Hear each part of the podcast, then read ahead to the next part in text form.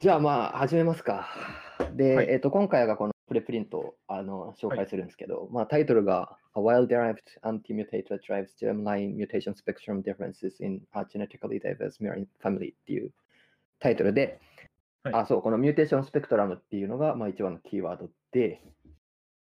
で、えっとこの、えっと、はい last author のケリー・ハリスっていうのが、この mutation spectrum をすごいやってる人なんですよ。で、えっ、とね、実はあの、この人会ってて、あの、いや、お知り合いではないんですよ。多分向こうはこっちを認識してるかって言ったらちょっと微妙なところはあるかも。ただ、あの、あーなんかセミナーか何かでみたいな。あの、あのうんチェコにあのワークショップに行って、で、そこにいた人なんですよ。なんかそんなそうそうそうそう。ありましたね。で、まあ、この人は、あの今、 mutation spectrum っていう、まあ、ちょっと後でなそれが何ぞやっていうのを説明するんだけど、をやってて、で、その前は、まあ、はい。基本的に population genetics、population genomics の、まあ、中の、例えば demography って言って、えっと、なんだ、個体群の、えー大きさが、この時代ごとにどう変わったかとか、あの、 migration がいつどのくらい起きたかとか、2つの population がいつ分かれたかとか、まあ、そういうのをやってた人で、で、それこそあのネアンデルタール由来のゲノムの領域なんかも結構やってた感じの人で、で今はあの mutation spectrum っていうのを結構重点的にやってるっていう感じかな。で、えっとこの mutation spectrum は何ぞやかっていうと、えっと、あの、まあ、DNA って4種類のあれで書かれてるじゃないですか、あの文字で、ATGC って。で、こう mutation が入るあはいと、てか mutation のその、えっと、一塩基置換を考えたときに、うんえっと、 mutation って、えっと、6パターンあるわけですよ。この A から T、A から C ってずっと数えていくと。だから、えっと、順列考えると12個になるんだけど、結局、例えば A から T 同じで、えっと、A から C っていうのは T から G っていうのと同じだから半分になって6種類になるっていう。あ、えっとね、ごめん、多分ね、あの、すいません、こちらの電波が悪くて、あの、うなずいたんですけど、多分あの聞こえてない。すいません。いや、うなずいてもこっちはあの見えないんで。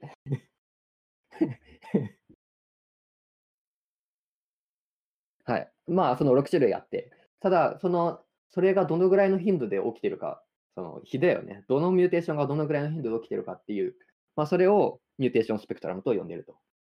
あーだから実際には特定の変異が、まあ、入りやすい。だから全て同じ確率で入るわけではないっていうことですよね。っていうのが、まあ、はいその mu tation spectrum で。で、えっと、その mutation が入るっていうところを見てるのが、特に population genetics の観念観点で見てるのが、この mutation spectrum。で、えっと、あんまりね、この population genetics で、そのミューテーションの入り方のそのばらつきっていうの、差みたいなものを見てるっていうのは今まであんまりなくて、多分みんなそそれがあるっていうのは気づいてるんだけど、そのモデルに組み込むところまでは全然来てなくて、今はまだデータを集めてるっていう、そういうスステージかなっうんていうふうに個人的には思ってるってねるほど。で、ただ、あの、えっと、フィロジフィロジェニー、えっと、系統樹を作るような、あれだと、これと似たような考え方が、まあ、当たり前のように使われてて、あの、まあ、その、なんだろう、えっと、種間とか、まあ、サンプル間の距離を、遺伝的な距離を測るときに、その mutation がどういうモデルに従う、その mutation model を使うかっていうのを、まあ、指定したりするんですよ。で、まあ、例えば一番単純なのが、その6種類のその mutation の割合が全部同じだとか、あとは、えっと、 transition がと transversion で、えっと、頻度が違うとか、で全部違うとか、まあ、そういういろんなモデルがあって、それをあの組み込んで、あの系統樹を作ったりするわけなんだけど、えっと、 population genetics ではそういう考え方がまだちゃんと入ってなくて、まあ、考え方が入ってないというか、それがモデルに組み込まれてなくて、で、まあ今、その、まあ、さっき言ったように、その情報を集めてる、データを集めてるっていう感じかなっていう。なるほど。はい。で、はい。えーと、で、これがまあ、その彼女の、あの、割と最近の別の研究で、これは人を使ってる例なんですけど、えーと、この mutation spectra っていうのは、 spectrum っていうのは、あの、まあ、 population によって差があるらしいっていうことが分かってて、で、えっと、まあ、これがその、人でよく知られて、よく知られるというか、まあ、これによってよく知られるようになった例なんだけど、えっと、さっきこの6種類の一塩基置換って言ったじゃないですか。えだけど、この6種類でも、えっと、コンテキストによってまた違うらしく、でどういう意味かっていうと、えっと、ちはい。その一塩基置換するじゃないですか。例えば、A、えっと、C から T に変化するっていうミューテーションを考えたときに、その C の1個前と1個後のそのベースによって、えっと、C から T に変わるっていう mutation rate が、こういろいろ変わるっていうのが、まあ、分かってきたんですよね。つまり、えっと、この TCC っていう triplet から TTC っていう triplet へのこの mutation の、えっと、なんだ、頻度に、この population 間の差があるらしいっていうのが、まあ分かったと。まあ、例えばこの、えっと、ヨーロッパとか、まあ、インドの、えーポピュレーションだと、この TCC から TTC のミューテーションがの頻度が高くて、で、まあ、東南アジアとか東アジアだとそれが低いと。的なバックグラウンドとかは関係ない。うんあ、いや、えっと、はいなんかいろんな民族の、いろんな民族というか、あの、いろんな由来の人が、あ、それ関係ないのか、これは。だから何かが関係あるとすれば、それがその mutation の spectrum を変えるような遺伝子、あるいは遺伝そのゲノム上に何かそれをかあのコードする何かがあって、で、まあ、それがその population ごとに、えっと、アレル頻度が違うみたいな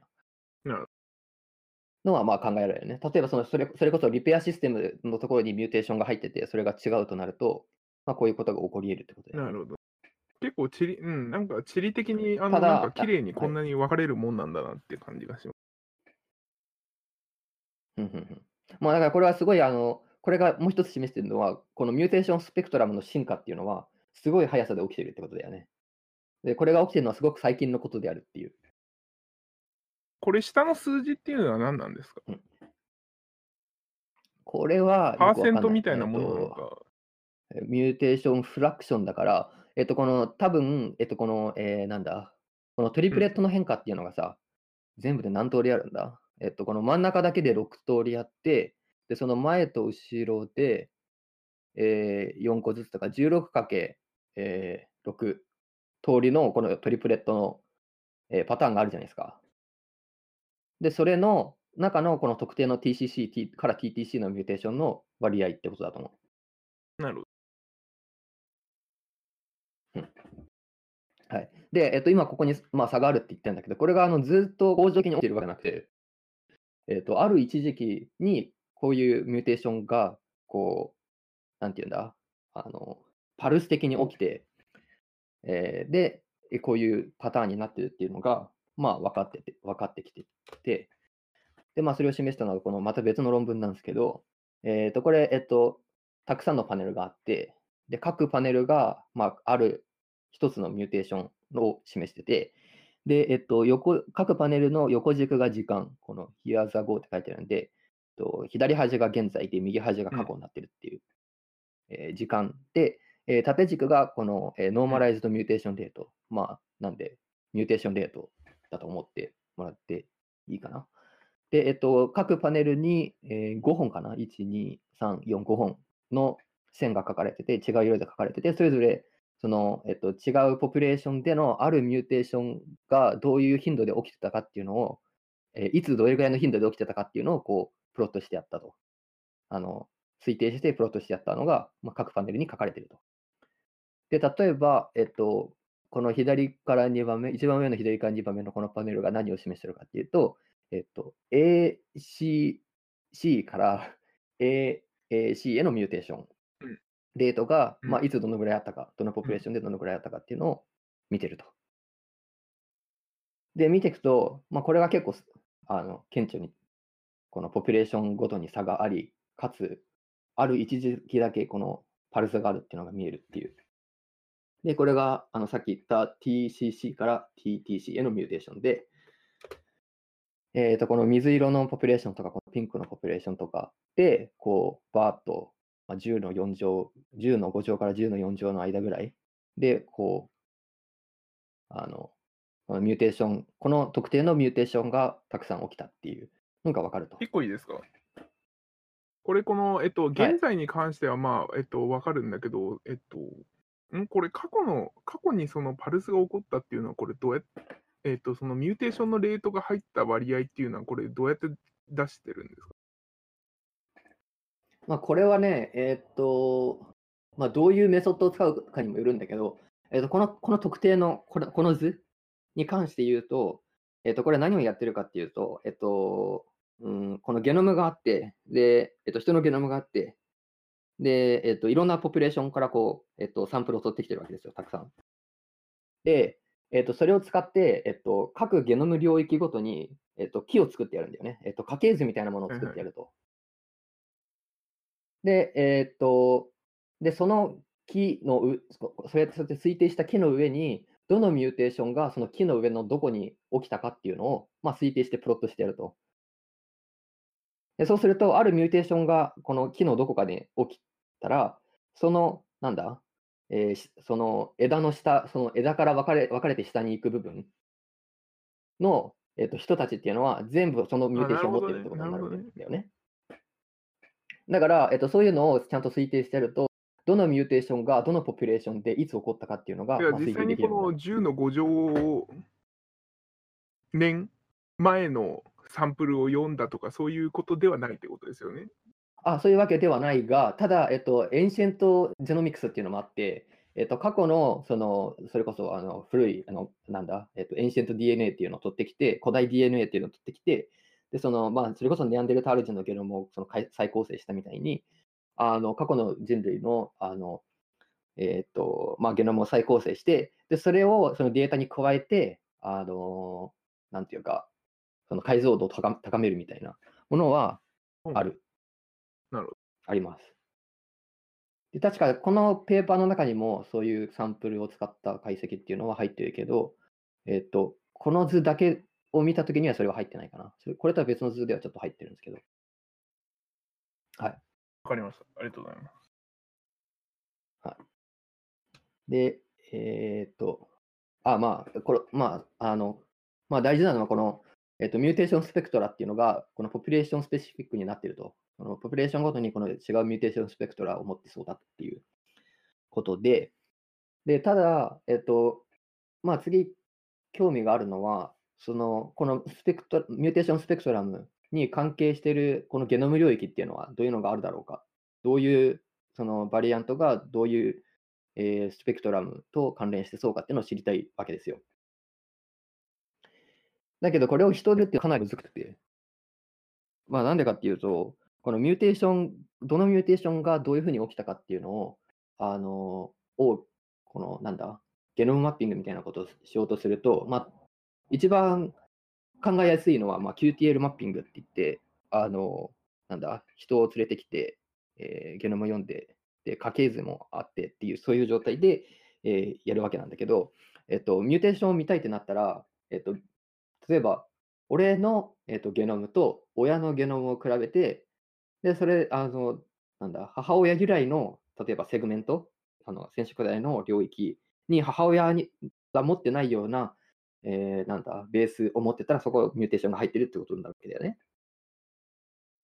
だから、えっと、母親のゲノムと、えー父親のゲノムと、えー子供のゲノムっていうのが必要で、でしかも母親も父親もなんかピュアなゲノムじゃなくて、えっと、祖父母のミクスチャーになってるから、これはすごい大変だと。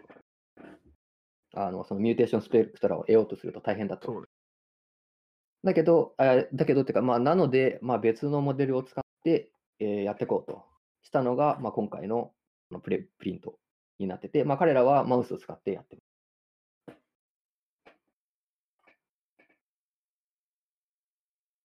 はい。はい、で、えっ、と、まあ、今回のあれ何やってるかっていうと、えっ、と、まあ、 recombinant inbred line をマウスで作ってっていうのが、まあ、作られたものを使ってっていう感じだと思うんだけど、はいやってると。で、まあ、これで何やってるかっていうと、2系統のマウスを用意して、えっ、と、この DBA、2J、2J、ちょっと発音が全くわかんないんだけど、っていうラインと、えっと、C57BL6J っていうのを右はよく見掛け合わせると。うんで、あなんか多分よく使われてる系統だと思う。真っ黒、真っ黒いマウスだった気がする。あこの BL がブラックなわけだね。ちょっとあの、マウスは全く明るくない申し訳なないるほどね。と。違う、だから2つの系統のマウスを掛け合わせて、で、さらに、えっ、と、そいつらをまた掛け合わせて、で、many generations of browser system meeting。うん。はい。はい。ちょっといいですか、じゃあ。まあ、あと、まあ、大事なのは、この親のピュアなインブレッドラインだということ。だから、この、えっと、まあ、ディプロイドなんでうんうん、一組、2本、てか2セットのゲノムを持ってるんだけど、えっと、その個体内では差がないと。この全く同じものを2つ持ってるっていう。で、こっちも全く同じものを2つ持ってる。で、うんそれを掛け合わせているから、この F1 の世代も、あの、なんだ、あの全く同じゲノム構成になってるはずなんだよね。で、それをこう、えっと、あのクロスさせてやると、えっと、まあ、リコンビネーションが違う場所で起こるから、あの、えっと、まあ、ハプロタイプに多様性が生まれると。で、ここから、えっと、まあ、うん。2個体取ってきて、えっと、 inbreeding させてやると。で、それをその、その子と、こその子の、えっと、兄弟、姉妹をさらに inbreeding させるっていうのを何世代も何世代もずっとやっていくと。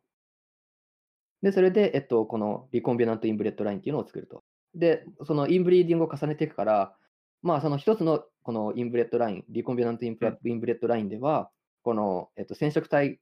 ペア内、ペア間の、えー、た多形っていうのはなくなってると。うん。まあ、理想的にはって感じですよね。まあまあ、そうだね理想的には。はい。で、まあそういうことを、えっと、なんていうか、あのたくさん他の、あの、まあ、並行して他あの他の組み合わせでもやってると。だから、えっと、同じ父親、母親のセットからリコンビナントインブレッドラインを複数作ってるわけだよね。はい。で、うん、そう、作ってると。で、えっと、例えばこの recombinant inbred line っていうのは、こういうパターンのゲノムを持ってる、えーマウスたちがいるラインになってて、で、別の recombinant inbred line では、また別のこの haplotype を持ってる、えーえーなんだ、マウスがいっぱいいるっていう感じ。だけど、その、えっと haplotype にある多様性っていうのは、結局、この2つの別のあの系あのこの D ラインと B ラインって彼らが呼んでる2つの系統に trace back できるっていう。まあそういう、えっ、と、まあ、 recombinant inbred line をたくさん、えー、と作った、あ使ったっていう感じかな。で、えっ、と、この recombinant inbred line で、あの、俺が個人的にこう、注意しなきゃいけないっていうか、便利でもあり、あの、この model species を使わない人にとってはちょっと、あれなど、どうなんだっけってややこしくなるのが、えっ、と、この recombinant、一つの recombinant inbred line を一つの個体として扱えるってことなんだよね。うんとつまり、えっと、例えば人でなんかゲノムマッピングとか、例えば身長のゲノムマッピングとかやろうとすると、えっと、人を一人取ってきます、えー身長を測ります、で、その人のゲノムを取ります。別の人を連れてきます、身長を測ります、えっと、ゲノムを取りますっていうのをやって、ゲノムとこの phenotype が1対1対応してるわけだよね。はい。で、それを使ってまあマッピングするわけなんだけど、えっと、このリコンビナ recombinant inbred line だと、えっと、この一つのこの、えっと、 inbred line っていうのは全部同じこの genotype を持ってるから、同じ genotype の phenotype を複数個体で何回も測るってことができるんだよね。で、それでそれをまあ平均するなりなんなんかして、まあ、均してやって、で、そうやって出た値を、えっと、この、えーリコ一つの recombinant inbred line の phenotype として扱うことができると。なるほど。え、これはさ、これはさ、どれぐらいさ、インブリ、あ、の breeding するとこうあの、同じぐらい、同じ genotype になるっていうふうに考えるまあ、一般的には確か20世代、最低20世代みたいなことは聞いたの気がするけど。うんこれ本当に同じジェノタイプなのかって、なんかどうどう保証するのかなって思う。うーん、まあ、ゲノム読めばわかるけど、わかると思うけあ うん、いやあの、うんうん、ちょっともやっとする 正直ちょっともやっとするって感じです。ど。まあ、でも、これは、だって、まあでも確かあーに、そのまあ理論的に考まあえたら、掛け合わせまくったら、あのだんだん均一化するというか、同じになってくるっていうのは、頭の中ではわかるんだけど、でもそれを前提にして実験を多分今後していくと、していくときに、なんか個人的にはちょっともやっとするなっていう。まあ、感覚です。おーでも、だから、えっと、えっと、なんか前計算したことあったけど、えっとね、どう計算すればいいんだ、これは。うーん。うん。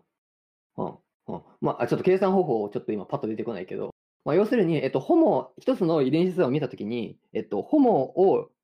えっと、親、両方ホモ、なんていうの？両親ともホモ、同じアレルのホモだった場合は、えっと、ヘテロは生まれ得ないわけじゃないですか。言ってることわかる？この一つのある遺伝子図を見た、えっと、父親が、えっと、AA、AA、で、母親、あ、違う、父親が AA、母親が BB だったら、まあ、子供に AB っていうのが生まれてくる。だけど、えっと、まあ、父親も母親も AA、AA だったら、あのヘテロはもう生まれてこないわけじゃないですか。で、そうすると、で、ねうんヘテロを、親がヘテロとかだっただったら、だったら、えっと、ホモも生まれるし、ヘテロも生まれるっていうふうになって、えっと、で、その中のヘテロはさらに次の世代でホモ、で、その中の、えっと、ホモとヘテロ、えっと、なんだ、ヘテロは、えっと、ホモとヘテロを生むっていう感じで、結局、ホモがどんどん溜まっていくわけじゃないですか。つまり、ホモからヘテロにはいかないから。それをだから最低20世代とかやると、えっと、大体、まあ同じまあ、そういうことですね。はい。で、えっと、まあ、彼らが見たいのは mutation を見たいわけです。だから、例えばこの、えーなんだ、この赤い部分、この recombinant インブレ inbred line のこの特定のラインのこの赤い部分に一つ mutation が入っているとすると、その mutation は、えっと、この、なんだ、この親の、えっと、D ラインにはなかった genotype になってるはずなんだよね。で、これ、リコンビナ、あえっとインブリ、 inbreeding してるんで、ここに mutation があったら、この個体も入ってるし、この個体も入ってるっていうふうになってると。だからそれがまあさっき言った、えっと、この、えっと、リコンビ、一つのラインを一つの個体として扱うっていう、まあそういう意味なんだけど、で、えっと、その mutation が入ってるっていうのは何を意味してるかっていうと、このプロセスの中で起きた mutation だっていうことだよね。うん。で、あ、うんではい。えーっと、まあ、新しい mutation が入った場合は、えーっと、この、このラインを仮に、えーっと、リ recombinant inbred line 1として、えー別のラインを、えーライン2、ライン3っていうふうにしていくと、ここに入っている mutation っていうのは、あの、なんだろう、ここのラインでしか起きてないものなんで、他のラインには入ってないと。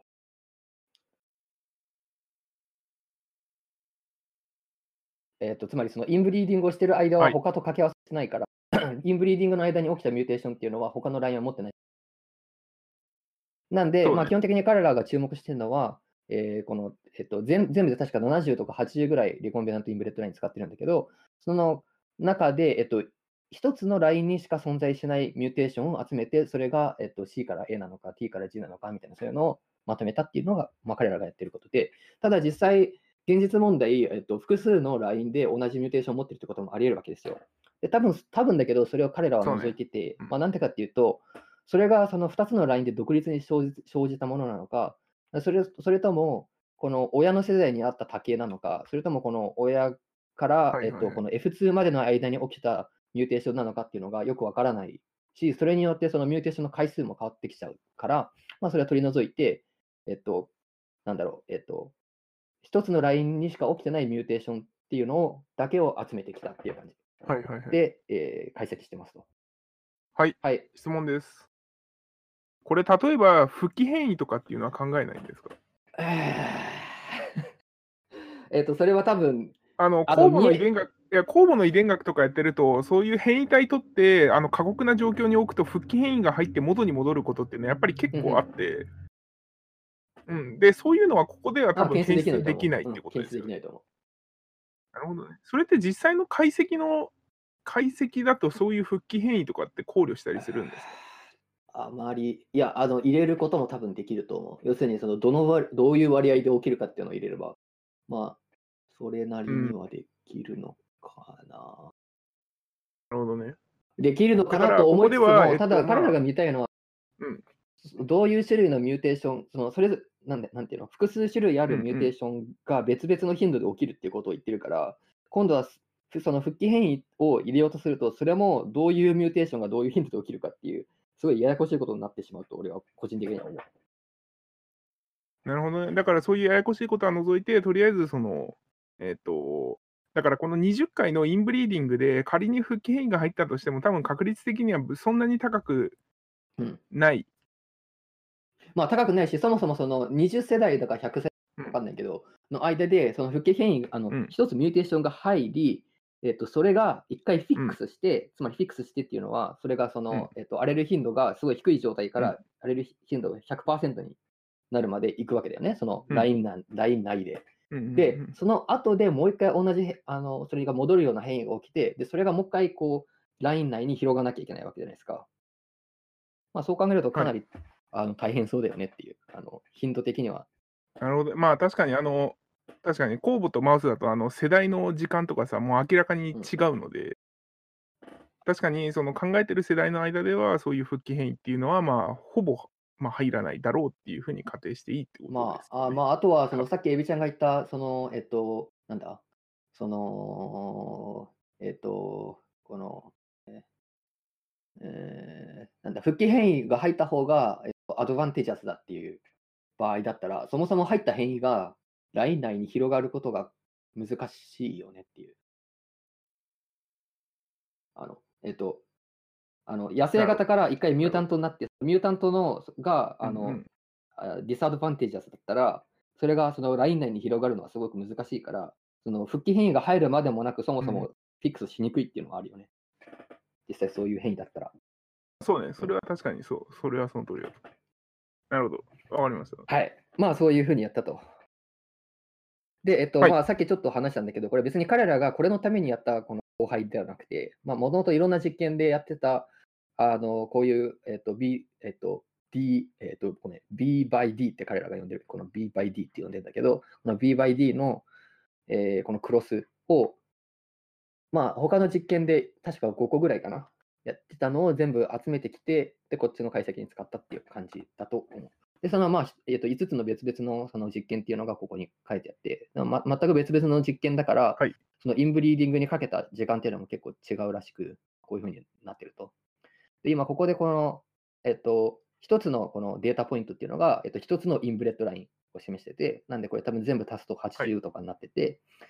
で、えっと、横軸にその inbreeding にかけたえー世代数、で、縦軸に、えっと、この、えー、あ一つのラインだけで見られる mutation、それをまあ singleton って呼ぶんだけど、まあ、この singleton の、えー各ライン内での数をこうプロットしてやると、この mutation の数が、えっと、この世代、えー数と、まあ、リニアな関係になってる。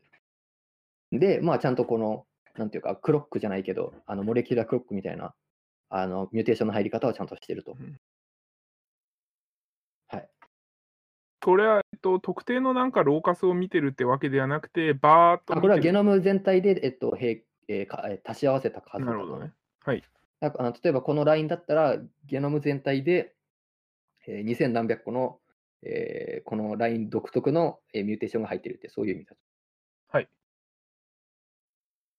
はい。はい。で、まあこれ、ここに書いてあるこの何何千個っていうこの mutation、えーは、まあいろんな mutation を、えーこうまとめたものなんで、それをさっき言ったこの6種類の A から C、A から G、A から T、C から A、C から G、C から T ごとに数えて、でそれをこうプロットしたもの、えー数の代わりに今度はフラクションから、まあ、パーセンテージみたいなものを、えープロットしたものが、まあ、こっちの右の B の図になってて、で、これ見てやると、まあ、実際このミューテーションのタイプごとに頻度は結構ばらつきがありそうだっていうのがわかるわかると。で、例えばこの C2T のミューテーションっていうのがすごい高く起きていると。そうですね。でそれからこの C2A っていうのも結構起きてる。うんでただこの C2T っていうのはちょっと注意が必要で、なんでかっていうと、えっとこの CPG があるところはこの、で、メチレーションされてると、えっと、C から T に行きやすくなってるんで、えっと、まあ、あの、この、そのそういう影響もあるだろうということで、えっと、この中で、えっと、C から T になってるものの中で、その隣のベースが G であるものっていうのを抜け出して、はいその頻度をプロットしてるとこうなってて、えーこれが何を意味してるかっていうと、この C2T の高い、えーとミューテーションレートっていうのは、はいメチレーションだけでは、あるいは CPG っていうこのモチーフだけでは説なるほど。明いうのが分かると。で、えっと、一応こっちの、えっと、C2A についてとしておかなきゃいけなくて、まあこれも結構高いよねっていうのをいここで言っとかなきゃいけない。なんでかっていうと、えっと、このあのプリプリントの後の方では、この C2A にフォーカスしてるからっていう。はい。で、えっと、さっき言ったように、えっと、なんだ？えっと、まあ彼らが見たいのは、この mutation spectra、はい spectrum と関連しているようなゲノム領域っていうのを、まあ、マッピングしたいっていうのが、まあ、彼らのやりたかったことなんだよね。だから、えっ、と、もうこの、例えば A2C の mutation rate っていうのを、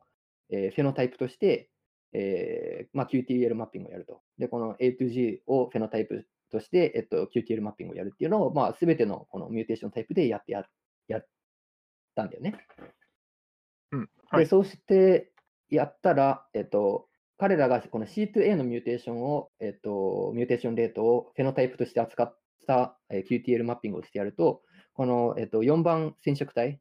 はいの、まあ、ある領域で、このドットスコアがすごい跳ね上がっている。だからこの、この部分がこの C2A のミューテーションと、えーなんか関連してそうだなっていうのがあー分かったと。なるほど。はい。で、えっと、あの、えっと、B, とえ B by D、B っていうラインと D っていうラインのはい掛け合わせで出てきたもので、えっと、QTL マッピングをやってんで、で、しかも、あの、 inbred line だから、あの、掛け合わせの中で、なんていうの、えっと、ここの、えーゲノム領域を取ってきてやったら、はい。その、ある recombinant inbred line は DD っていう、えー genotype をのあの持ってて、はい。で、また別のやつは BB っていう、えー組み合わせになってるわけだよね。はい。で、ここで、まあ、はい、あの、えっと、 LOD score が高くなってるのは、まあ、つまりは、えっと、BB を持ってると高いとか、B えっと、BB を持ってる、えー inbred line と、えー DD を持ってる、えー inbred line で、この C2A の mutation のレートが、えー大きく、えー異なると。まあ、言い方を変えると、えーっと、この、えー B 由来のえー segment を持ってるか、ゲノムの segment を持ってるか、はい。D 由来のゲノムを持ってるかっていう、そこの segregation と、えっと、この C2A の mutation rate の segregation が相関してるっていうこと。を、まあ、これがこれは言ってて、で、実際、その、えっと、80いくつだかの、あの、 inbred line のこの C2A の mutation rate っていうのを、その、えっと、4番染色体のゲノム領域のえー genotype ごとにプロットしてると、実際にこの D 由来のはいえージェノタイプを持ってる、えーラインと B 由来の、えージェノタイプを持ってる、えーラインで、この C2A のミューテーションレートに差があるという感じですね。はい。なるほど。で、えーっと、うーん、そうだな。うん。じゃあ、こっち行くか。はい。で、えーっと、まあ、さっきまで見てたのは、すみません。この6つの mutation type なんだけど、うんまあ、さっき人でも見せたように、 triplet の context dependent な、えー mutation rate も見たっていうのが、まあ、次のこの左側のパネルで、えーこのヒートマップが、まあ、その mutation rate を示している。はい。えっ、と、まあ、見ていくと、6つのブロックがあって、ブロック1、ブロック2、うんブロック3、ブロック4。で、えっ、と、各ブロックが、この、例えば一番上が C2A の mutation。はい2つ目のブロックが C2G の mutation。3つ目が C2T の mutation うんというふうになって、で、各ブロックに16個のがあって、それぞれその、えっ、と、1個前と1個後のベースの 4×4 ってことですよね。あ、 mutation じゃないや、ベースがあー対応していると。あ例えばこの左上は、えー TCA から TAA のミューテーションはいの、えーフラクションをこの色で示して示していると。はいで、この右上が、えっと、T、T、ごめん、TCT から TAT のミューテーションをこの色で示していると。で、見ていくと、まあ、なんとなくこの C2A があの高いっていうのはわかる、あの C2A のミューテーションが、えっと、高くなってるっていうのは、まあ、わかるんだけど、この C2A 全部がこのホモジェナスに高いわけじゃなくて、えっと、そのさっき言った triplet context 依存で、えっと、異なるあの mutation rate を示していると。で、特にこの例えば T、うんえー TCT から TAT みたいな、こういうものが高くなってるっていうのが、まあ、わかっまあ、見てわかると。はい、質問です。こはい、れ横のヒートマップの軸が1からマイナス1になってるんですけど、マイナス1ってどういうことですか、これ。これはよくわかんないです。えーなんか多分、あの、ちゃちゃんと読めば分かるかもしれないけど、えっとちゃんと確認してえ、めちゃめちゃえっと多分変異これはあのノーマライゼーションしてる。うん。うん、なるほど。えななんか0からなんか1だったら分かるんだけど、マイナス1ってなんだろうなって思って。えー多分なんか Z トランスフォーメーションみたいなことしてんわかんないけど。まあ、まあまあまあまあ、なんとなくその 赤い方は変わりやすくて、青いと変わりにくいっていう認識で大丈夫そうってことです。うん。多分。なるほどね。うーんまあ、そうだね。あ多分イメージとしては、まあ、ここら辺が平均的なんでしょう。で、下の方は平均よりも低いってことなんでしょう。平均よりも変わりにくいってことなんでしょう。そうすると多分3末端に T があって、その上流に C があると、えっ、と、A に変わりやすい。上流に C があると、あ、それはこれのこと？あ、いや、なんかおその列というか、その C から A の、えっ、と、右の上あ。3列が、右の上3列は、だから、えっ、と、5プライム側はあんまり関係なくて、あんま関係ないっていうと、まあ、ちょっと語5プライム側はそうだね。で、3えっと、プライム、5プライム側は割とこの T か G か C、どれでも割と高いよねってう。んいうう。んうん。ただ、TGC だったら全て高いわけではなくて、えっと、3末端側が A か T だったら割と高くなってるっていう雰囲気はあるよね。なるほどな。え、これさ、あの、あの、ちょっとバックバックグラウンドに少し戻ってしまうかもしれないんだけど、これ今、その3のトリプレットで真ん中にの、えっと塩基のその変異、どの変異が入るかっていう割合を調べてるじゃないですか。はいはい、はい。これトリプレットで調べてるっていうのは、その、えっと、コドンと関係してるんですか？いや、多分してないと思えっと、人の遺伝子って、あの、まあ、ご存知のように、あの、遺伝子をコードしてない領域が多分めちゃくちゃあるじゃないですか。多分マウスもそうだと思うんだけど、これを三塩基で見てるっていうのは、なんか今更ふとなんでなんだろうなと思って。う。まあ、多分なんだけど、えっと、要するにその、えジェネラルな話として、このそのコンテクストディペンデントなミューテーションっていうのを見たいわけなんですよ。つまり、周りにどういうシーケンスがあるか、うんで、えっと、ある特定のベースのミューテーションレートが変わってくるっていうのを見たいと。で、それの一番シンプルな例がトリプレットだったっていう。なるほど。うん、その前後の1個ずつを見てるっていう。だからもっと複雑な系だと、多分その周り、えー2個ずつとか4個ずつとか10個ずつとかうん見るっていうのは、まあ原理的には多分可能まあ、でも、組み合わせが多分やばいですよね、数が。やばいことになるから、結局何も見えなくなるなるほどね。ことにはなると思う。だからそういう場合は、もうあの周りの例えばリピートの、えっと、なんだろう、含有量みたいな、そういう別のなんか尺度が必要になってくるよ。なるほどな。GC のコンテントがどうかと。なるほど。あ、いや、わかりました。はい、だからそのトリプレットであるってことは、そのえっと、なんだ、コドンと関係してるかっていうと、そういうわけではないと思う。はい。はい。ですか？で、えっと、なんだっけ？あ、そう、このさっき、えっと、取ってきた、QTL マッピングで見えてきた、この4番性宿体のこの部分はいには、えっと、いくつか遺伝子があって、で、そのうちの一つが、えっと、ちゃんとスライド用意してなかったんですけど、この、えーミュート YH ってこの発音が全くわからないんだけど、ミュート YH っていう、遺伝子があって、ミューティー。いや、あの、すいなんかません、完全に適当です。まあ、ミューティーでいいのかなわかんないけど。で、このミューティーが、えーっと、あ何の遺伝子なんですか？これ何を、あれ？おかしいな。ちょっと。ああ、そっか。こちょ、ちょ、ちょっと待ってもらっていいですか？ちょっと、論文を開かなければ。The muti protein is required for base excision repair of 8-oxoguanine modified nucleotide. If left unrepaired, 8-oxo-G are known to incorrectly pair with adenines, leading to GC to TA mutations during sub subsequent DNA application. なんで、えっと、まあ、この、えっと、8-oxo-G っていううんのが、まあ、えっと、グアニンじゃなくて 8-oxo-G っていうのが、うんまあ、起きて、で、それをほっとくと、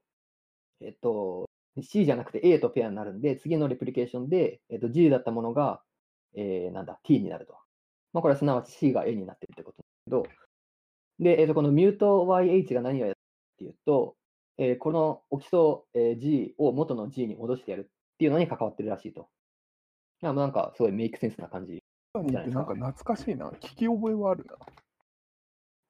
うんなんかこのさ、あの、なんだっけ、えっと、ベースエクセションリペアとかって、あの、セルとかで、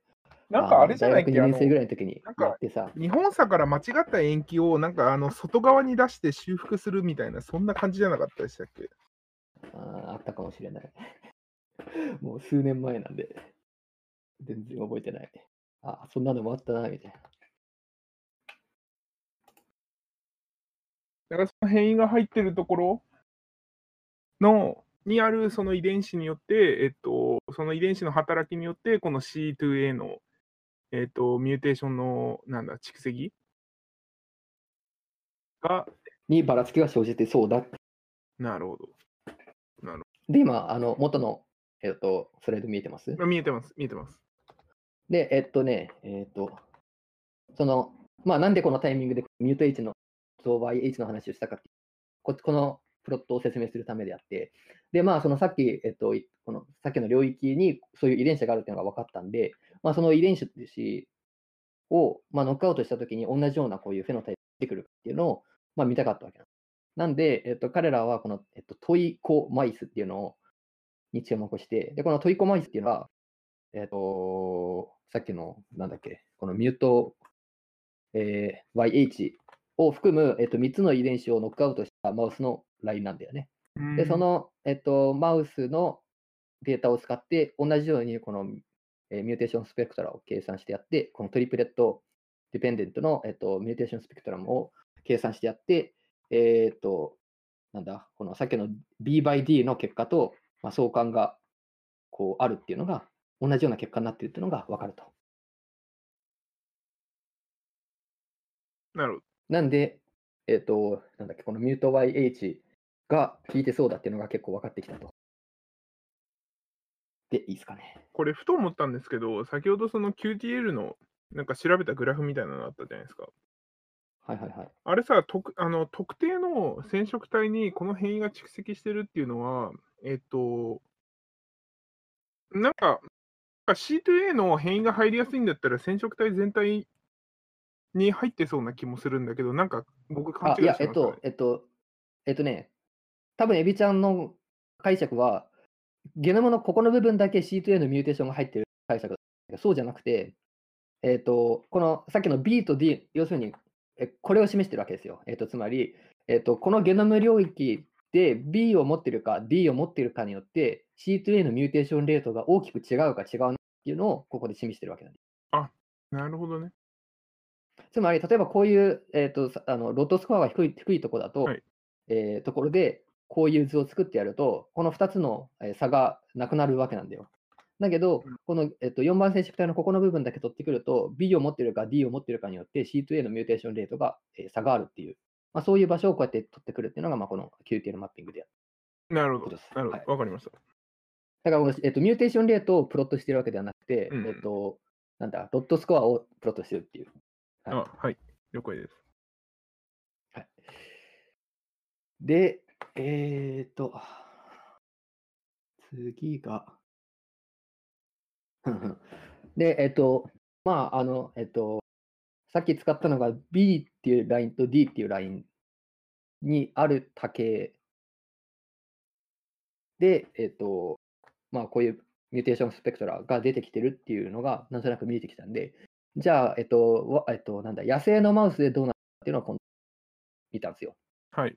で、まあ、彼らがやったのは、このムスムスキュラスカスタネウスっていうのと、ムスムスキュラス、えードメスティクスっていうのと、ムスムスキュラスムスキュラスっていうのと、これがムスムスキュラススペスプレットゥスなのか、ムススプルスペスプレットゥスなのかちょっと覚えてないんだけど、まあ、これを4種類、4亜種なのかな、はい。のマウス、野生由来の、野生由来というか野生のマウスはい。を、まあ、サンプルして、で、えーっと、この、えっと、ミュート、えー YH、ミューティの、えーまあ、部分を読んだと。で、どういうミューテーションが入ってるかっていうのを調べてた。で、そうやって調べて、えっとまあ、例えば、えっと、このカスタネウスだったら、えー4たす3たす1たす1たす1で、えっと、なんだ ?7、8、9、10。こう10個体、えー読んで、でそ、その中で1、2、3、4、5、えっと、5種類の、まあ、ジェノタイプが、この、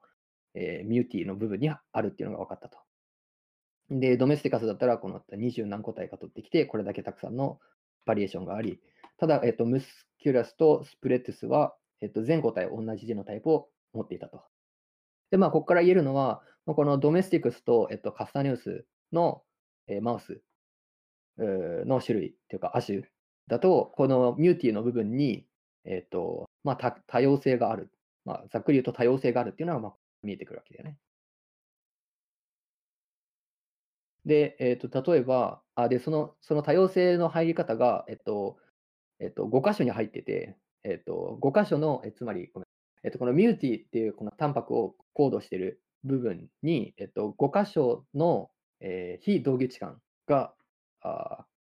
まあ、あるっていうのが分かって、まあ、1個目がこの5番目の、これなんだ、GLN ってグルタミンで合ってる？からアルギニン？アルギニン。で、24番目のアルギニンからシステイン。まあ、この、えっと、3つのアミノ酸基を変えるミューテーションがこのマウスの中で、えー見つかって、で、このカスタネウスとドメスティカスはそこに多,、えー多様性が、えーなんだろう、サステインというかメインテインされてるっていう、存在するっていうのが分かったと。で、えっと、まあ、ここに多様性があるっていうのが分かったところ、次に気になるの、この D っぽい、えっと、D, D ラインが持ってる、えーアレルと、えっと、B ラインが持ってるアレルのどっちがアンセストラルでどっちがデライブドなのかっていうのが気になると。まあ、例えばこのカスタニウスのこう、どこがいいかな。じゃね、これを見てやると、えっと、1番目のアミノ残機は、えっと、D と同じアレルを持っていると。で、4番目のこれ、えっと、312、えーアミノ残機の部分の、えーポジションは、もう、えっと、D, D ラインと同じアレルを持ってる。で、他の3つの残機は、えっと、B ラインと同じ残機を持ってる。っていうふうに、あの、まあ、なんか、うん、えっと、で、そのパターンが、えっと、個体ごとにも違うし、えっと、まあ、主観でも、あてか、種内で、えっと、まあ、竹があるっていう感じかな。で、えっと、その、どっちのアレルが、アンセストラルなのかっていうのを、まあ、見たいっていう感じかな。いいですか？はい。はい。で、えっと、次に彼らが何をやったかっていうと、えっと、このさっきの、えっと、5箇所、5アミノ酸基の部分、このミューティーの5箇所の、えっと、アミノ酸基の部分を、えっと、いろんな動物で、えージェノタイピングしてやったと。えっと、まあ、これがマウスで、これもまた別の種類のマウスで、これもまた別の種類のマウスで、ラットで、人で、チンパンジーで、ゼノパスで、ニワトリで、えーなんだ、ゼブラフィッシュ。で、えっ、と、ちょっとここの153っていうのをちょっと分かってほしいんです。この5、24、69、312、313っていう、えっと、5つのアミノ残機の部分を見てるんで、この153っていうのをちょっと忘れてほしいんですけど、えっと、で、見ていくと、えーこれが C ライン、あ、じゃない、B ラインで、で、これが D ラインと。で、この B ラインを、えっと、一つ目のこの残機を見ていくと、えっと、この B ラインのアレルは他と違うと。だからこれがなん、えー違うと。で、次の残機も見ても、えっと、C ラインじゃない、B ラインの、えっと、アレルはその周辺、このアンセストラルっぽい、この周り、この、えーどこだラ、ラットまで、えーの他の、えーグループと違うと。で、え3つ目、この69番目のも、えー B ラインが周りと違うと。っていうふうにこうやって見ていくと、どうやらこの B ラインのアレルっていうのが、えーデライブドで、D ラインのアレルっていうのがアンセストラルだっていうのが、ま B、あ、B これを見ると、B 結構違いますね、これ。よそうなんだよね。かなり違うんだよね。そう。く実験にまあ使われてる、えっとこのうん、よく実験に使われてるよなとかって思ったんだけど、結構違うんですよね。だからまあ、その野生によくあるものは言えないってことだよね。なるほどね。だけを見なるほど。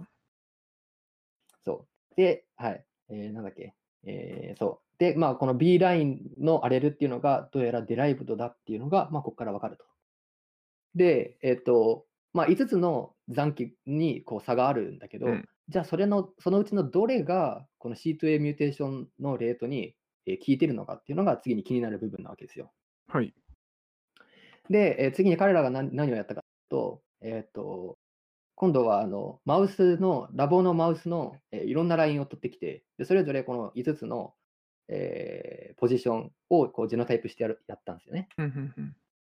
でそうすると、まあ、いくつかのパターン、ざっくり3つのパターンが見えてきて、えー1つは、えっと、この全部、えー D ライン、え5つとも、5, つえー5ポジションとも、えー D ラインのアレルを持っているもの。うんで、2つ目、この反対側のは全部、えっと、B ラインのものを持っているもの。で、真ん中のは、えっと、真ん中の2つ、この24、9番目のはいアミノ残機が、えーえっと、B ライン。で、他の3つが D ラインのアレルを持っているもの。うんっていうようになってるわけですよ。で、えっと、まあ、仮説としては、仮にこの2つ、えっと、真ん中の2つ、24とろえーはい。69の2つが、えっと、C2A のミューテーションに効いてるんだったら、えっと、この、なんだろう、えーラインそれぞれで、えっと、C2A の mutation rate っていうか、 fraction を計算してやったら、えっと、これ D じゃないですか。うん。で、D が、どっちなんだっけ？えっと、D の方が C2A のミューテーション高いんで、うん。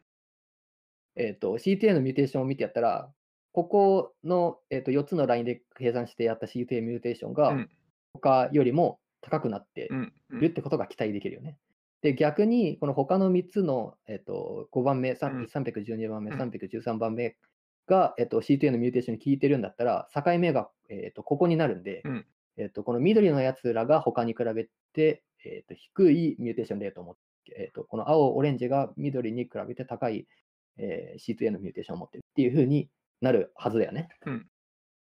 で、実際にそれをやったのがこれで、えっとこの C2A ミューテーションのフラクションを見てやると、この D アレルを持ってるやつが他の2つに比べて高い C2A のミューテーションを持ってるっていうのが分かったんで、うん。えっとこの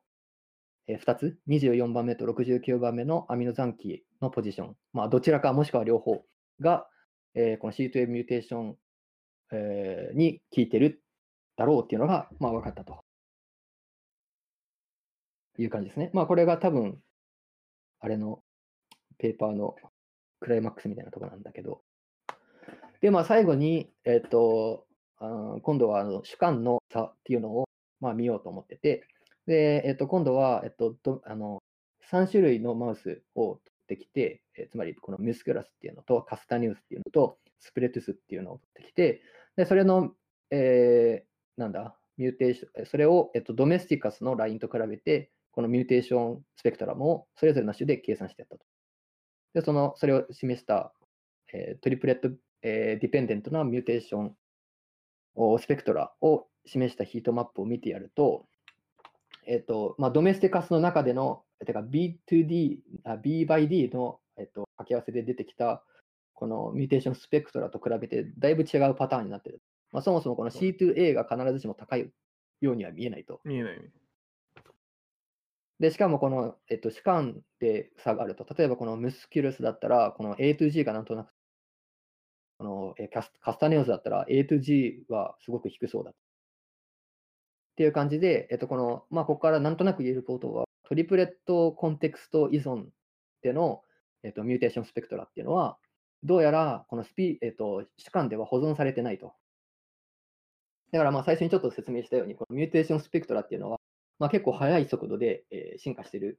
ようだっていうのが、まあ、これ、この解析からも、まあ、サポートされる感じですかね。はい。で、一応、あの、あんまりちゃんとしたまとめはないんで、ワンセンテスサマリーをコピペして持ってきて、えー終わりにしますと。はい。えっと、当初の目的はこれは達成されてるんですか？えっ、と、まあ、一番最初の、一番大きな目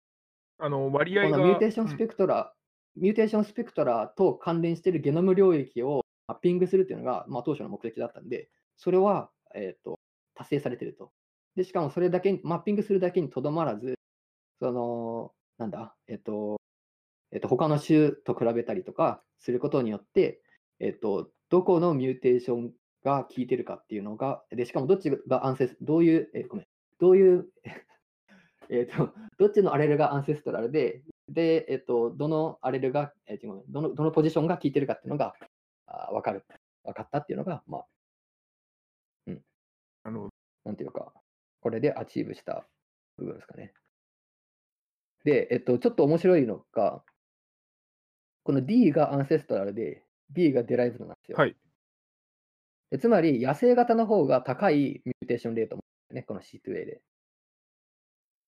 で、 derived の方が、ね。えー低い mutation を持ってるんで、うんこの mutation っていうのは antimutator として、えー機能を持つというか、まあ、そういう mutation だと。で、それがや、えっと、野生下にもあの多型として存在してるっていう。うん。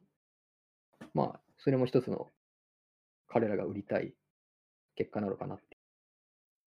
でなければ、ここで Wise Derived Antimuttator タイトルに入ってるね。そうそうそうっていう感じです。なるほど。まあなんか個人的にはね、なんか、いまだに、え、なんかその、多分すごく大事なんだけど、自分の研究にどう関わるかとか、これが将来どうなるかっていうのは今一つ見通せない。でも多分大事なんだろうなっていう感じで、あの、読んでみたっていうやつ多です分。この論文が、まあ、出たことで、その少なくともマウスでは、その変異の入り方、入る割合っていうのがある程度データとして得られたので、その解析するときにそれを考慮した解析が行われるようになる。まあ、なるのかならないのか。わかんないけど。わかんないけど。こんな感じですか？まあ、まあ今さ、あの、それこそデータを集めてる段階だと俺は個人的に思ってるんで、まあ、そのうちの一つかなっていう。なるほどねうん。いやー、なかなか、失礼。なかなか、なんかそうね、あの、確かそう、あのアップロードされたときに、あの最初見たときに、そのなんか新規性っていう、新規性っていうのかな、なんかどういうところが新しいのか、個人的にはピンとこなくて、うーんってなってしまった記憶があるので、それは今の話聞いて、ああ、そうなんだっていうのが、まあ、データを集めてる段階で、で、それについて、まあ、解析した、はじ初めての論文っていうと言い過ぎなのかな。でまあ、マウスでは多分は、じゃないかな、多分。俺も別にあの、この mutation spectra を全く追ってない、追ってる人間ではないし、なんだらこの mutation spectra はそのさった1年前のワークショップで初めて聞いた概念なんで、でしかも聞いた時もなんかピンとこ来てなかったから、いや、ありがとうございます。いえ、たら、なんかちょっと雑談挟みます？ああ、雑談しあ、ますそういえばこ、この間さ、うん。あれ、あの地球地球平面説の話をちょっとしたと思うんだえっ、と、ちょっと待ってね、思い出すよ。えっ、と、けど、えあれか話そうとしたけど、ちょっと次回で持ち越そうってなった。あの、心の中に平面説の人を飼ってる話ですよ。そうそうそうそう。はいはいはいもうあの、もう彼はいないんですけど、つまりもうあもう破れ去った結構な時間経っちゃったんで。破れ去った。いや、わかんないけど、ちょっと今もうまた説得できるかな、ちょっとわかんないけどな。うん、そう、あの、まあ、もうちょっと、もう一回話すと、まあ、地球平面説ってあるじゃないですか。で、まあ、なんだろう。俺らは普通に地球が丸いって思ってるけど、実際それ見たわけじゃなくて、なんか教科書で写真見たりとかして、なんとなくそうなんだろうなって思ってるだけで、まあ感覚的に言ったら平らなわけじゃないですか。なんで、その議論を通して、はいっていうかまあ、その地球平面説の人、フラットアーサーとちょっと議論をしてみたいと。こういう質問をしたらどういうふうに返すんだろうっていうのを、まあちょっとこの、ね、えー一人でやってたっていうはいやつで、うーん、一応、その条件があって、フラットアーサーに関して。で、えっと、まあ彼は、あの、まあ基本的に俺と同じような考え方というか、頭の作りをしてて、なんでその、なんていうか、こう、エビデンスがあれば、まあそれを受け入れるっていう、まあ、態度は取れると。ただ、えっ、と、誰か他の人が撮ってきた写真をはとかは信じれないっていうふうにしてて、だから、だから例えばその、なんだ、あの、えっ、と、あの、ISS から撮った写真とか、そういうのは、それが本物なのか判定できないから、それを直接信じるわけにはいかないと。なるほど。え、自分で集めた証拠以外は信じれないってことですか？そう、だから自分で試せることを、まあ俺、あの、えっと、なんだ、フラットアーサーの反対ってなんだよ、なんて言うんだろう。グローグローブアーサーなのかな？わかんない。まあその地球球体説のはい俺がどういうなんか質問して、もうこういうのどこういうのどうなんの？はいはいはい。そういう議論とかそういうサジェスチョンを通してちょっとやってみたいっていうふうにあの思ったと。で、一応彼は2011 2021年にいるんで、はいまあ2021年の技術とかあのインフラを使えると。例えばツイッターとかは使えるみたいな。ほうほうほう。まあそういう一応条件をつけ。はいで、どういう質問とかディスカッションをすれば彼は地球が平面ではないっていうことを認めるかっていうのをちょっと考えてみたんだよね。なるほど。で、えっと、一つ目の、まあ、まず、こう、疑問を投げかけるわけですよ。はい。で、一つ目の疑問は、俺ね、結構これね、大事な疑問だと思ってて、で、多分あんまり誰も考えてないんじゃないかって思うんだけど、えっと、仮にこの地球が、もう地球って言ってる段階で9なんだけど、えっと、アースが、あの、フラット、はい平面だとしたら、はいそのアースは無限なのか有限なのかっていう。えーっと、無限有限っていうのは端があるかってこと？そうそうそうそう。はいはいはい。っていうのはこれ結構重要なあれだと思ってて。はいで、えっと、俺が想定した彼の答えは、えっと、まあ、多分有限っていう答えなんだよね。ていうか、まあ、ディスカッションを通してそういう風になるだろうっていう風に想定してて。で、まあ、なんでかっていうと、えっと、まあ、フラットアースだったら、の、かんあの、なんだろう、モデルだったら、えっと、太陽とか月っていうのは地球の周りを回ってるわけですよ。そうね。そうですね。で、えっと、アースが無限だとしたら、うん太陽とか月が地球、地上にこうめり込んでたり、あの地面からこう生えてきたりしなきゃいけない。極端な話、歩いて行けちゃうってことですよね。まあまあ、あまあ、わかんないけどすごい遠くにあるからいい、うんうん、歩いたらそのものすごいで近くまで行っちゃうってことですよね。そうで、うん、で、えっと、まあ、太陽とか月がそのちそのなんていうの地面から生えてきたり、地面に埋め込まれて、なんかちょっと受け入れられないなっていう感覚的にね。なんで、まあそういう意味で多分有限だろうと。で、多分有限で太陽とか月はその外側を回ってるっていうのが、まあ一番ありそうな答えかなと、なるほど。まあ、想定したわけですよ。なるほど。で、ただ、もしそのフラットアーサーが、いや、ゆあ無限だって、あの太陽はとか月はあの地面から生えてきて、で、えっと、地面に埋め込まれてるんだっていくと、この後の議論は全く成り立たなくなってしまうから、ちょっとここは一つのちょっと、えー弱点ではあるんだけど、まあ一応、この理性的に考えれば、あの、まあ多分有限だろうっていうのは、あでも例えばさ、あの例えばさ、あのものすごくあのひものすごく長いっていうか、ものすごくその平面の幅が長くて、自分の足では到底到達できないんだけど、実はあの土の中に埋め込まれるみたいなことを言い出したら、どうするんだろう。そうそうそうそう、だからそういうことを言い出したらちょっと説得が難しくなってしまう。なるほど。だからで、なんでかというと、この次次の、えっと、質問からは、もうこの有限であるっていうこと、有限であって太陽が、あ、でもね、そうでもないのか。うん、そうでもないわ。まあ、うんまあまあまあ、うん、うん、まあ、ちょっとわかんない。うんまあ、あと埋め込まれたりすると、じゃあ、昨日の太陽と今日の太陽は同じなのか、なんかそういう話とかもね、ちょっといろいろ考えたりするんだけど。はい。で、えっと、2つ目の疑問は、じゃあ仮にこの、えっと、有限であるってことを認めた、見て、認めて、で、太陽、えーと、えー月が、このアースの外側をぐるぐる回ってる。とすると、えーこの2つ目の疑問結構ね、クリティカルだと思う、クリティカルヒットだと俺は思うんだけど、あのーなんだろう。えーっとね、えっと、日本から東に行ったらハワイに着くじゃないですか。で、でも、日本から東を見ても、ハワイって見えないじゃないですか。そうですね。そうですね。でも、えっと、日本から東を見たら、日の出って見えるじゃないですか。この海から昇るのが。なんでなのっていう。あつまり、えっと、まあ、例えば、あの、ハワイが見えない理由が空気の量のせいだって思ったんだよね。あの空気のせいで光がこう、あのとあの届かなくなったらとか、そういう、あの、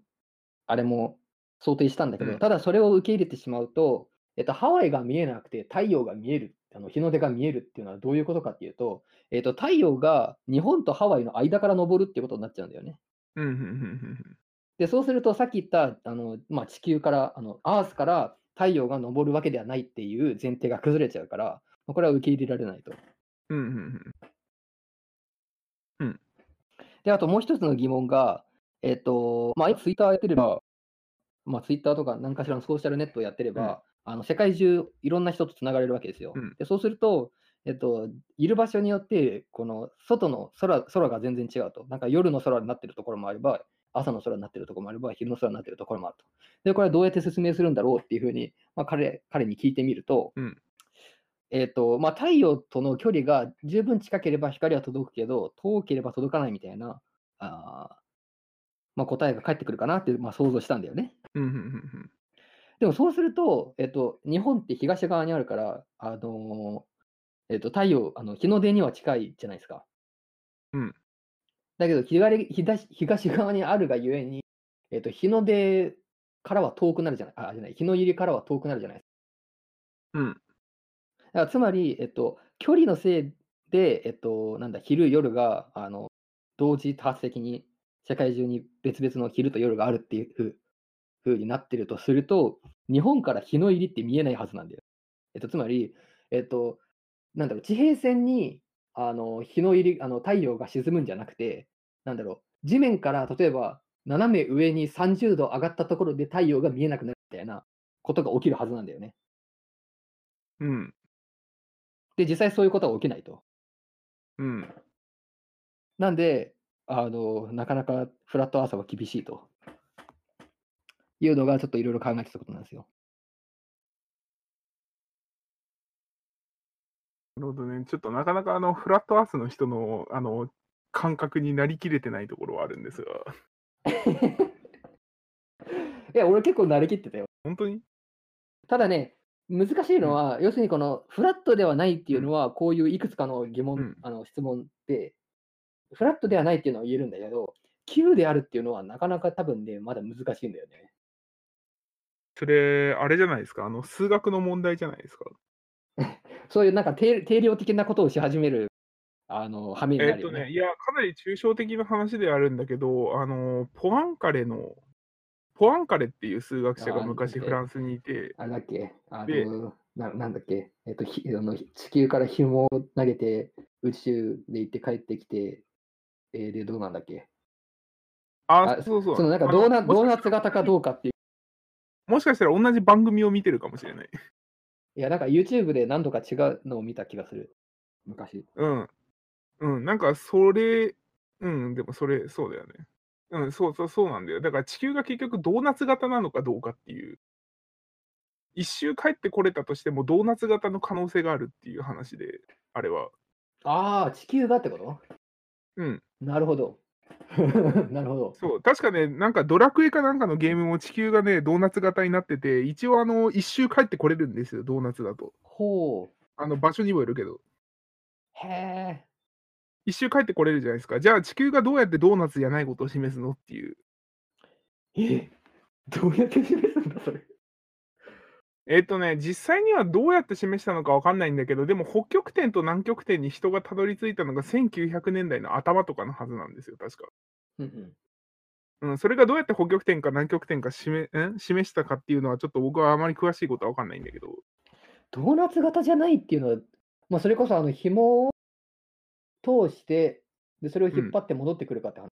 そのドーナツのわこの、そうねなんていうの？うんうん。持ち手持ち手じゃないけどさ、持ち手の部分うんうんをこう通るようにあの紐を持っうんうて一周して、でそれをこそうそうそうう手繰り寄せたら戻ってくるかも来ないかって話ね。そうそうそう。真ん中に穴があると帰ってこないんですよね、紐が。うんうんうん。まあ、だけど、それを実際にね、試すことはできないじゃないですか。まあ、あの本物の紐ではできないね。うん。だからまあ多分実際には、えっと、うん、実際にはなんとなく分かってたけど、それこそあのガガーリンだっけ？とかが実際に外から見て、ああ、確かに丸いんだっていうので、うん、なんかそれなんじゃないかな。まあ、だから、まあ、あとは北極点、南極点が発見された時点で多分、うん、多分ドーナツじゃないっていうのは、なんとなくはわ、なんとなくというか分かってたんだろうなとは思うんだけど。仮にドーナツだとしてさ、要するにうんあの、なんだろう、えっと、なんていうんだっけ、あの日陰の長さとか、すごい古い時代の人がさ、あの、うん日陰のあれで、あの、なんていうの、別々の緯度で同じ時間で日陰の長さで、曲率みたいなものをさ、てか角度の違いをさ、計算ししたのあったじゃない、確か。うん、で、あれで、あの、曲率、なんか曲がり具合をさ、あの、うんまあ、計算してやってさ、つまり、えっと、ドーナツの輪っかを通る向きの曲率が、ドーナツの外側に沿った曲率と同じことがあり得るかってちょっと今思ったんだけど、なんか内側を通る方が絶対さ、半径の小さい輪になるじゃん。うん、そうだね。だからどの方向でもこのカービチャーが同じ、なんだ、度合いだったら、まあ間接的に、でしかも局所的にだけど、ドーナツではなさそうっていうのは言えそうだよね。そうね。でもなんかそのドーナツ、地球ドーナツ説がさ、実際に外に行くより前に言われてたっていう、そういう考え方というか、実感は全くなくなくて、なんか数学のお話の中で聞いただけだった。あごめん、あの実際に言われてたかどうかは分からないけど、でも可能性としてはなんか考えられるよなっていまあまあそうだね。う。うん、っドラクエが。ドラクエがドーナツ確かドラクエだったはず。え、それはさ、あの地図があるの？それとも、あの、なんだったかな えっと、ちょっとそこまで覚えてないけど、確かあったような気がする。それ、えすごいよね、結構。だって、あの、ゼルダ遊ん、えっと、なんだっけ、ブレス・オブ・ザ・ワイルド、ゼルダ遊ん、あれ、あの世界端っこあるかあ、そうなの？そうそう、端っこあるんですよ。その、それより行けないみたいなのあるんですよ。遠くに山は見えてるけど、で行けない。うんうんうんうんうん。そう考えると、すごいね、そう、ドーナツ世界っていう。なるほどね。じゃあ今度は心の中にドーナツ、ドーナツ説の人を買いますか？いや、ちょっとね、あの、数学の素養が必要になってくる。数学はちょっと勘弁いただきたい。だからそういう意味で、そのディスカッションだけでどこまでいけるかっていうのを試したかったんですよ。なるほどねうん。なるほど。で、駆逐したと。いや、まあ、駆逐までは言ってないけど、まあ、俺が飽きたってだけなんだけ なるほどね。